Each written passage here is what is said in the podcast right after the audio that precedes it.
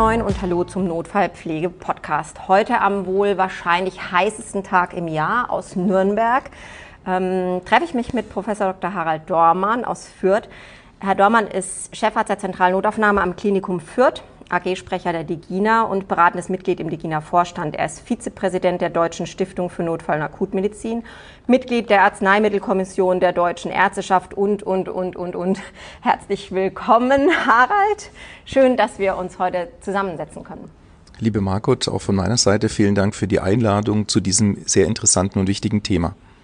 Wir wollen uns heute unterhalten über das Thema High-Flow-Therapie in der Notaufnahme und ich muss sagen, ähm, ich habe immer mal wieder viel drüber gelesen und mich jetzt selber auf den Weg gemacht, weil die Situation mit der NIF-Beatmung bei uns in der Notaufnahme sehr kompliziert geworden ist. Also nicht invasive Ventilation mittels Maske ist sehr personalaufwendig und ich habe mir überlegt, was können wir eigentlich alternativ dazu machen und da bin ich drüber gestolpert über das Thema High-Flow. Kannst du uns vielleicht aber ganz kurz sagen, was ist eigentlich High-Flow-Therapie und vielleicht so kurz skizzieren, welche Einsatzmöglichkeiten es da in der Notaufnahme gibt? Ja, wir haben ja ein weites Spektrum an Möglichkeiten, wenn ein Patient mit akuter Atemnot kommt. Das heißt, wir sprechen ja von der akuten respiratorischen Insuffizienz.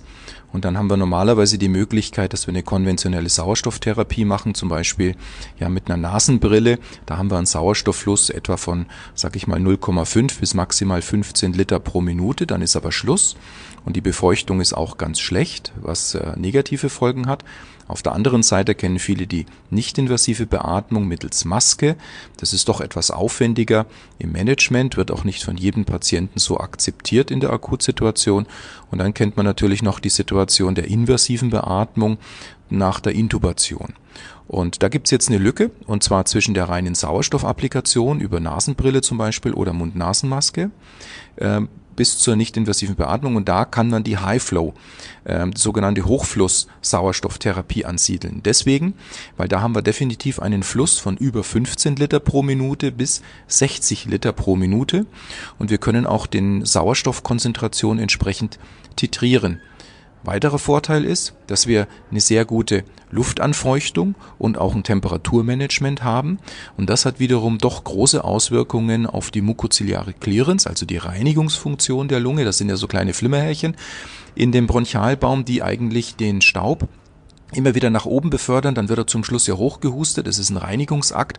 Und wenn wir den Patienten jetzt nur mit reinen Sauerstoff über die Nasenbrille versorgen, dann ist diese Befeuchtung eben nicht gegeben. Die äh, kleinen Härchen verkleben und die mukoziliare Clearance, also die Lungenreinigung, nimmt ab. Also ein erhöhtes Infektionsrisiko. In, erhöhtes Infektionsrisiko, definitiv. Ähm, und auch natürlich verminderter äh, Patientenkomfort.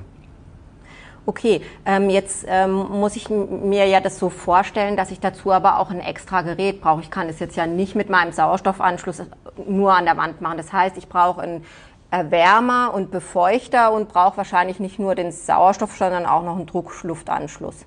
Ja, genau. Also äh, es gibt äh, separate Geräte, die als äh, Stand-alone-Geräte, als High-Flow-Geräte ähm, in der Notaufnahme installiert werden können. Es gibt aber auch eine ganze Reihe von Beatmungsgeräten oder auch von nicht-invasiven Beatmungsgeräten, die eben auch die High-Flow-Funktion anbieten ähm, die man also kombinieren. Das heißt, wenn, sie, wenn jetzt sich jemand in der Notaufnahme neue Geräte anschafft, dann sollte er auch immer fragen, ob bei den Beatmungsgeräten auch die Möglichkeit der High-Flow-Applikation bereits integriert ist. Wenn man jetzt keine solche Geräte hat, dann kann man die als Standalone-Geräte eben nutzen. Äh, man braucht einen Stromanschluss, die brauchen relativ viel Energie äh, aufgrund der Heizfunktion ja, ja. und man braucht letztendlich ein, ein Feuchtigkeitsreservoir, ähm, aber wie gesagt als Standalone oder teilweise integriert in bestimmte äh, Beatmungsgeräte. Wir haben ja die Situation, dass wir in der Notaufnahme die Patienten häufig ja sehr, sehr kurz auch nur behandeln, anbehandeln und ich habe gesehen, dass die äh, Systeme relativ teuer sind, also pro Patient hat sich das so um die 50, 60 Euro bewegt. Ähm, das heißt, ich muss natürlich auch schauen, was ist in der Weiterbehandlung, kann das System weiter genutzt werden, sind das vielleicht kompatible Geräte oder so? Ja, genau. Also das ist so wie viele Geräte, die wir in der Notaufnahme nutzen und die dann in den Folgestationen weiter benutzt werden. Das sollte im Haus kommuniziert werden, das sollte Hausstandard sein. Betroffen sind hauptsächlich die Stationen intensiv, äh, sind die Intermediate Care Stationen oder auch die Notaufnahmestationen, ähm, auf denen wir ja Patienten noch einige Stunden danach eben weiter betreuen. Denn die meisten Patienten, die jetzt eine akute High-Flow-Therapie benötigen, die brauchen das ja über mehrere Stunden.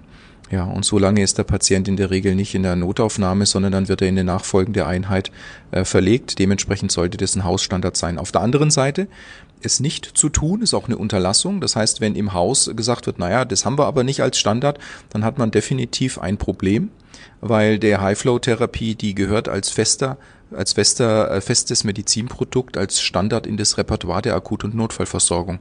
Genauso wie die äh, Vorhaltung für eine nicht-invasive Beatmung oder eine invasive Beatmungsmöglichkeit. Ja. Ähm, wie siehst du die Überwachungsnotwendigkeit ähm, von den Patienten? Also ich ähm, ziele jetzt vor allen Dingen darauf ab, ja klar, Monitoring, das ist völlig klar. Ähm, wie sieht es da aus? In welchem Abstand sollte man da vielleicht auch eine BGA machen als Überwachung? Also ich würde die gleiche, ich würde jetzt die gleiche SOP im Kopf haben, wie ich es bei der nicht-invasiven Beatmung mache, weil die Indikationen sich doch sehr stark überschneiden ähm, und auch diese Patienten gefährdet sind, möglicherweise auch intubiert werden zu müssen und dementsprechend muss eine engmaschige Kontrolle sein. Kardiorespiratorisches Monitoring ist auf jeden Fall Pflicht. Eine initiale BGA ist Pflicht und dann in der Regel zunächst mal nach 10, 15 Minuten und dann kommt es eben drauf an, wenn die Patienten eine reine hypoxische akute respiratorische Insuffizienz haben, also keine Hyperkapnie haben, dann reicht in der Regel eine Pulsoximetrie als kontinuierliches Monitoring. Aber bitte dokumentieren nicht vergessen. Wenn der Patient jetzt eine Hyperkapnie hat, also eine COPD und auch ein erhöhtes CO2 hat, dann muss man sehr gut aufpassen. Äh, da gibt es zwar auch positive Effekte, die beschrieben sind bei der High Flow, dass man also den CO2 abatmen kann, aber wenn die Sauerstofftitration nicht korrekt ist, dann ist genau das Gegenteil der Fall, dann hat der Patient mehr CO2 und das kann man in der Regel nur durch eine Blutgasanalyse kontrollieren.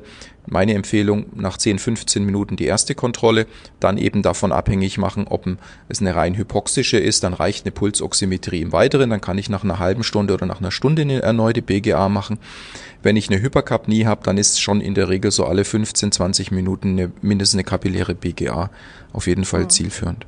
Du hast jetzt gerade die COPDisten angesprochen. Das finde ich immer wieder ein interessantes Thema, auch äh, wenn der Rettungsdienst dann bei, einem, bei einer exazerbierten COPD kommt und hat dann den Sauerstoff auf zwei Liter auf, ähm, aufgedreht und sagt so, nee, um Gottes Willen und nicht so viel Sauerstoff. Wir haben das ja mal gelernt, dass die ihren Atemantrieb einfach umgekehrt kriegen.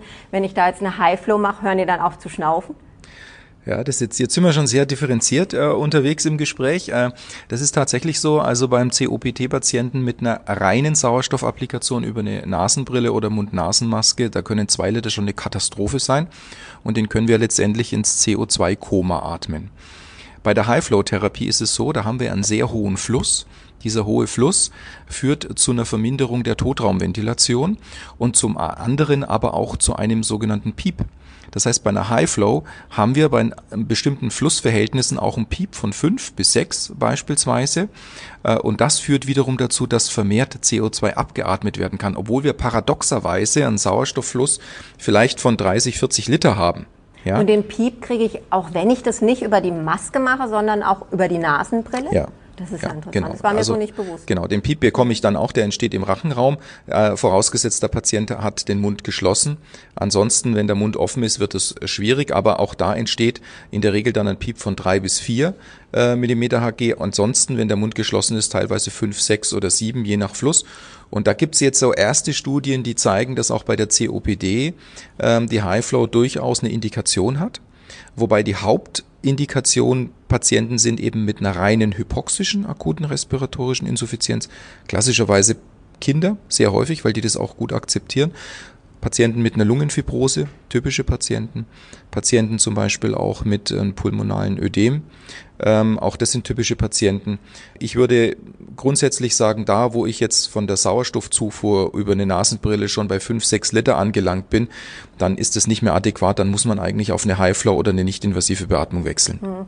Jetzt kommt noch so ein Thema, was mich als Pflegekraft eigentlich ähm, gar nicht interessiert, aber interessieren muss, nämlich die Abrechenbarkeit. Und wir haben jetzt kürzlich mal so ein bisschen recherchiert und da ist der PIEP tatsächlich ein Kriterium gewesen in der Abrechenbarkeit. Weißt du da was Näheres? Lässt sich Highflow in der Notaufnahme abrechnen? Äh, kurze Antwort nein. Schade. Ähm, ähm, genau, das ist, äh, gehört leider nicht zu den Beatmungskodierungen, ähm, ähm die man hinterlegen kann. Nicht invasive Beatmung ja, High-Flow-Therapie leider nein. Das ist ja schade, weil der Benefit für den Patienten liegt doch eindeutig darin, dass man unter Umständen äh, Intubation vermeiden kann damit, oder? Ja, nur da sind die Daten noch nicht ganz hart. Das ist der Punkt. Äh, was, der, was man hauptsächlich erreicht durch die High-Flow-Therapie ist, äh, dass der Patientenkomfort zunimmt, dass die Art, das Atemnotsyndrom deutlich abnimmt. Also die Atemarbeit erleichtert wird. Die Atemarbeit erleichtert mhm. wird. Die Daten, dass man tatsächlich ähm, deutlich Intubationen reduzieren kann oder dass gar die Sterblichkeit ähm, sich reduziert da gab es jetzt heuer eine kurze Veröffentlichung ähm, darüber. Da gibt es erste Anhaltspunkte, wenn das gut gemacht ist. Aber das ist noch nicht so, dass das ähm, insgesamt so überzeugend ist, dass sich das dann auch in den Abrechnungen widerspiegelt. Aber grundsätzlich sehr, sehr viele Vorteile. High-Flow-Therapie ist ein Muss für jede Notaufnahme, genauso wie eine nicht-invasive Beatmung oder eine Intubationsmöglichkeit ein Muss für jede Notaufnahme ist. Und es ist, glaube ich, äh, für Notaufnahmen, die jetzt noch nicht mit dem Atemwegsmanagement so vertraut sind, ein sehr, sehr guter Einstieg, weil ich glaube, dass die Hemmschwelle, eine High-Flow-Therapie anzuwenden, geringer ist, als eine nicht-invasive Beatmung zu initiieren. Hm, und aus pflegerischer Sicht muss man ja ganz klar sagen, ein äh, Patient, der genifft wird, der darf nicht alleine gelassen werden. Ähm, und ich glaube, dass, ähm, so erlebe ich es zumindest mit der High-Flow-Therapie, durchaus die Möglichkeit ist, man hat ein Monitoring dran, aber habe ich das über eine Nasenbrille, dann erbricht er zumindest nicht in die Maske und aspiriert daran. Also das, glaube ich, ist auch nochmal so eine Möglichkeit, vielleicht ein bisschen weniger Personalaufwand ähm, zu haben. Also der Vorteil, den du ansprichst, ähm, das Erbrechen, ähm, ist, er hat die andere äh, Sichtweise noch, dass er kommunizieren kann. Das kommt auch noch. Er kann essen und trinken zum Beispiel. Er ne? kann essen ja. und trinken, er kann aktiv kommunizieren, er könnte rufen. Ja. ja. Also das sind durchaus Vorteile, die sich dann immer in dem Patientenkomfort äh, niederschlagen. Mhm. Super, Harald, das war jetzt kurz und knapp. Ähm, ich fand es total interessant und spannend. Ich hoffe, wir haben so ein bisschen lecker gemacht für High-Flow-Therapie. Vielleicht ist die eine oder andere Pflegekraft auch mal dabei, die das mal in der Ärzteschaft ähm, anmeldet und fragt, wie sieht es denn bei uns aus mit High-Flow-Therapie? Und ähm, es ist auf jeden Fall der Benefit für den Patienten.